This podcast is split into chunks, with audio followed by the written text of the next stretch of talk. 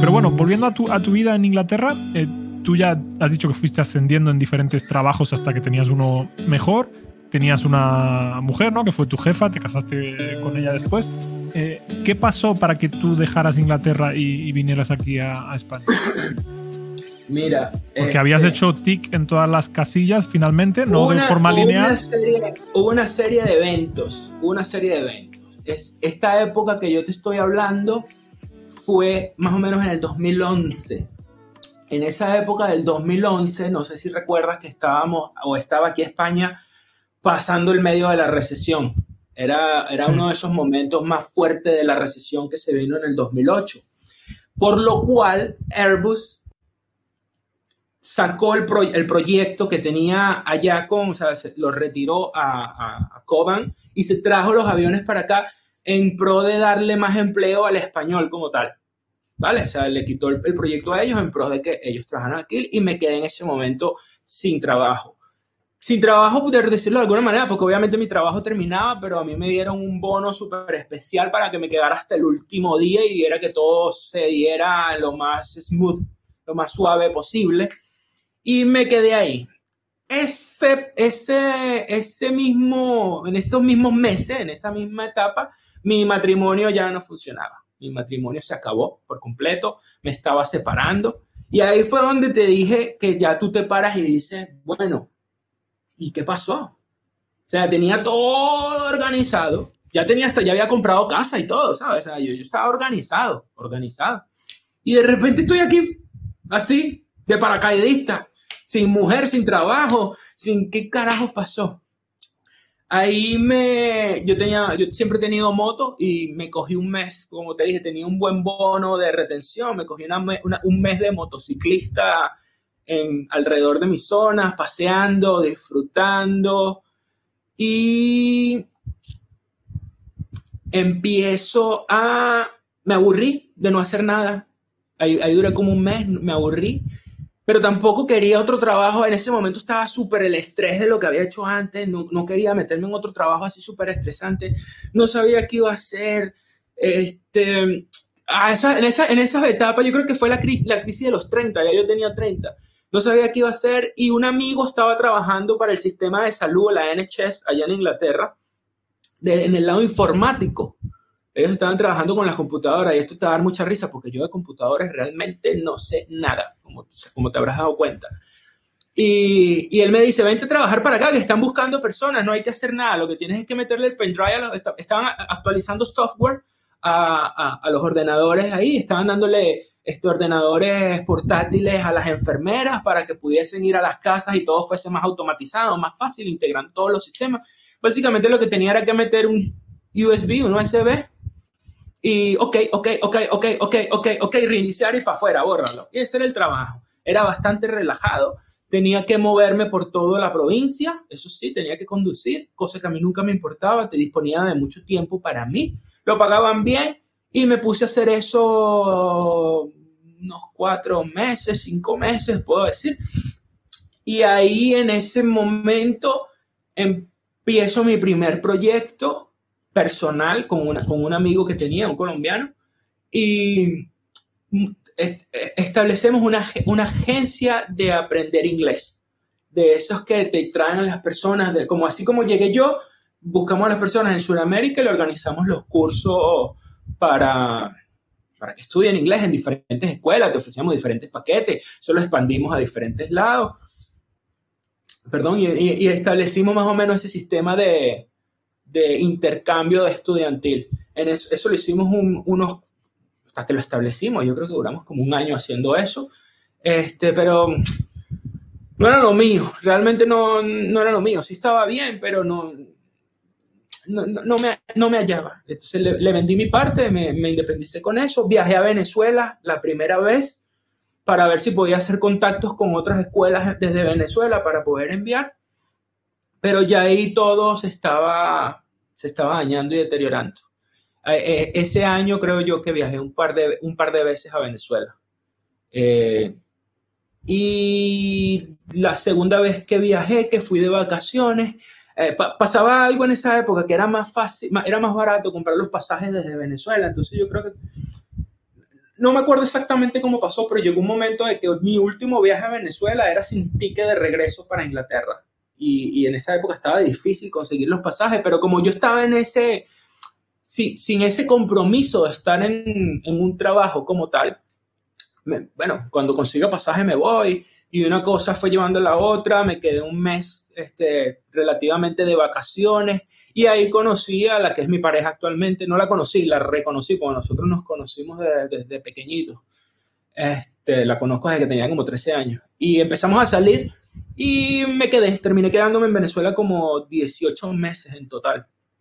Eh, trabajando ahí fue que trabajé con mis padres vendiendo artesanía mientras que estaba allá, porque en realidad eso no era un trabajo, eso era ir a visitar a unos amigos que producían cierta artesanía, ir a llevársela a otros amigos que vendían la artesanía y en el medio cobrar, ¿sabes? Era, era, era muy bien, viajaba por, por toda Venezuela y estuvo muy bien. Ahí, como te comenté, pensaba quedarme en Venezuela, organizarme, porque realmente estaba ganando bien, bien en ese momento para, para gastos basura, puedo decir, gastos de, de ropa, gastos de restaurante, gastos de, de, de, salir a pasarla rico, de disfrute, pero ciertamente no había, no había posibilidad de, de progresar más allá. Yo me compré un apartamento en esa época porque pensaba quedarme en Venezuela, todo el dinero que tenía lo invertí en Venezuela, cosa que también lo perdí, básicamente.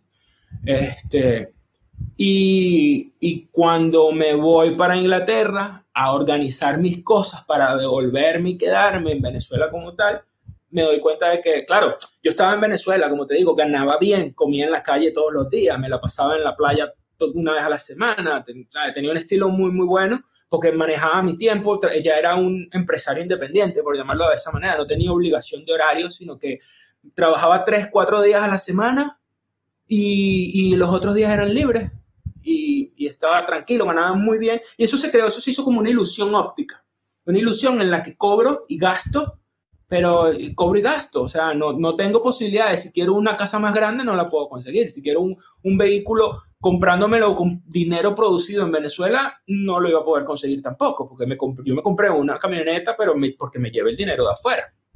Entonces, cuando me regreso a Inglaterra, me doy cuenta, vuelvo a la, vuelvo a la vida real, como quien dice, y me doy cuenta de que qué es lo que estoy haciendo, más bien lo que tengo es que sacar a mis padres, y eso fue un choque para la que es mi pareja, porque obviamente yo me iba a Inglaterra a organizar mis cosas, y eso se convirtió en dos años que me quedé por fuera sin, sin, sin verlos, ¿no? Este, pero bueno, me organicé.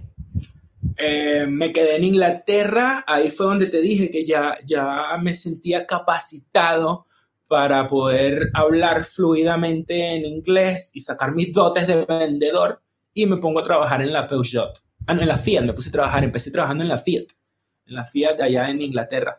Trabajé un par de meses en la Fiat, pero se abrió una vacante en la Peugeot que eran de los mismos dueños y simplemente decidieron ellos sin preguntar mucho trasladado para allá porque necesito cubrir ese hueco.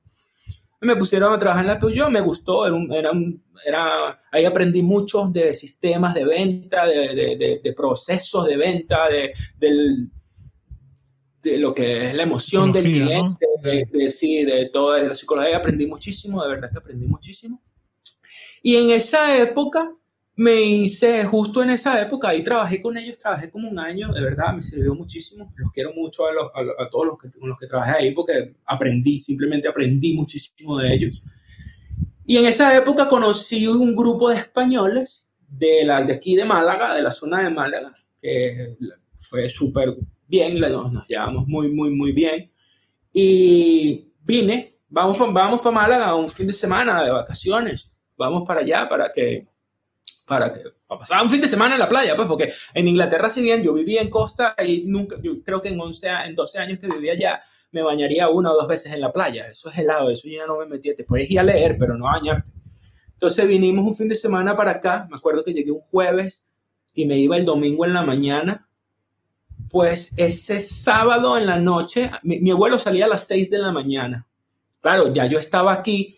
Uh, era, era junio, era julio, puede haber sido julio. Estamos aquí en, en Málaga, que además aquí el clima en julio, que son 30 grados. No, no bueno, sí, pero, mm. pero no son los 40 grados de Sevilla, son 30 grados. No, un poco mejor que Sevilla estamos, pero para mí hace bastante calor. Bueno, ya ahorita para mí también no lo aguanto, pero en el momento era el paraíso. O sea, yo estaba en chores, estaba en camiseta.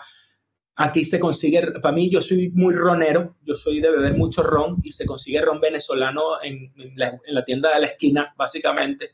La comida, hermano, la comida, porque aquí se come delicioso eso para mí fue, yo llegué el jueves, come, come, come, bebe, bebe, bebe. Y el sábado en la noche, que estaba en la última fiesta en una discoteca, porque en la mañana, bueno, no voy a dormir, salgo de aquí, me voy a las seis. Me dejan en el aeropuerto y me voy. Yo estaba, ay, no me quiero ir, no me quiero ir, no me quiero ir, Dios mío, que esto está demasiado bueno y yo cómo hago. Pero claro, yo siempre había escuchado que España estaba mal, que de hecho hasta esa época había muchos españoles en, en Inglaterra porque aquí estaba mal se, se, hablaba que España estaba mal y yo nunca había pensado en venirme para España porque toda esta gente está aquí, porque allá está mal, ¿qué voy a hacer yo para allá? Esto es básico, ¿no? Eh, y, con esos amigos, ven, te presento a fulano, te presento a Mengano, ah, mira, él vende coche. Y como yo también siempre, las oportunidades te las lanzan, pero si tú estás pendiente de otra cosa, se te van. Y él vende coche, yo, ven acá, ¿dónde trabajas? ¿Qué haces? ¿Cuánto ganas? cuántos coches vendes al mes, cómo funciona, más o menos cuánto facturas tú al mes, cómo, cómo funciona. Háblame, cuéntame. Que yo creo que también el sentido, porque lo acababa de conocer, hola, mucho gusto el vende coche, ven acá, cuéntame todo. Y claro, me empezó a contar, me empezó a decir, yo empecé a hacer cuentas en mi cabeza, empecé a calcular, porque ya yo en ese para vivir, ¿no? Dijiste tú. No, y que, y que, yo en ese momento ya yo estaba engolosinado. Yo, estaba, yo dije, mira, yo como que voy a, a reunir este, seis meses voy a hacer un, un, grueso de dinero y me voy a venir a ver. O sea, ya yo, lo, ya, tenía el, el, el, rayoncito en el disco duro, como quien dice, ¿no? La idea. Y me pongo a hablar con este pan y yo dije, verga, pero esto no está tan mal como dicen. Yo como que en vez de reunir esa plata ya la reúno aquí y ya estoy aquí. O sea, ya que Ay, Dios mío, me quedó eso así en la cabeza que de ahí salí, me fui para el aeropuerto, me fui para pa, mi casa y, y, con, el, y con, el, con el diablito en la cabeza, ¿no? Como quien dice, la, la basurita en la cabeza y también, también es cierto de que acuérdate que yo te había dicho de que mi, plan ya no era devolverme para Venezuela, sino ver cómo sacaban mis padres. Y, y la idea de sacar a mis padres siempre ha estado, pero yo creo que siempre he tenido claro de que mis padres no iban a llegar a Inglaterra porque yo saco a mis padres del estilo de vida que llevaban en Venezuela, de temperatura, de playa y de comida, y los meto en esa nevera y se me mueren en nada y menos de depresión, porque es lo que es. Y mi plan siempre había sido, bueno, si logro organizarlos, los organizo quizás en Tenerife, era la idea que yo tenía, porque se habla que en Tenerife hay mucho venezolano, que en Tenerife hay un muy buen clima. De hecho, a Venezuela la llaman la octava isla. A Tenerife. A Tenerife. No, a Venezuela. Los, los, canarios dicen que Venezuela es la octava isla. Sí, sí, y, eso, que Tenerife está full de venezolano, ¿no? Sí, sí, sí. Entonces, esa era mi idea. De, hecho, el acento es similar también. Se parece más. Entonces, mi idea siempre fue esa, ¿no? Organizar a mis padres allá. Y mi mamá siempre decía, no, si yo me voy, me voy para donde estás tú. Y yo, mira, sí, eso es muy bonito decirlo, pero en, la vida real. en la, el cielo gris y la lluvia la práctica es otra cosa. Y además, ciertamente, estamos más cerca de Inglaterra-Tenerife que Inglaterra-Venezuela. O sea, eh, hay muchas más facilidades de movimiento y todo que...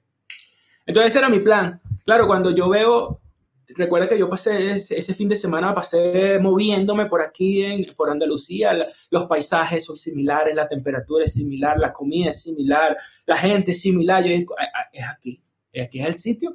Me fui para, para Inglaterra ya con, con más con la, con la convicción de, bueno, voy a buscar, voy a reunir para irme para allá, a buscar algo que hacer allá, pero voy a buscar de una vez desde aquí para ver si lo que se dé primero, básicamente. También es cierto que yo estaba ya muy bien organizado en Inglaterra, con, mi, con casa, con trabajo, con todo bien organizado y, el moverme otra vez y empezar de cero en un país era relativamente una locura. Entonces, mira, yo llegué allá el, el, domingo, ese domingo me volví loco. El lunes organicé mi CV, lo traduje al español, lo, lo ensamblé.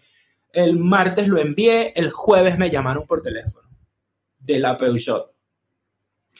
Eh, el gran, ¿cómo es que se llamaba? Ya ni me acuerdo.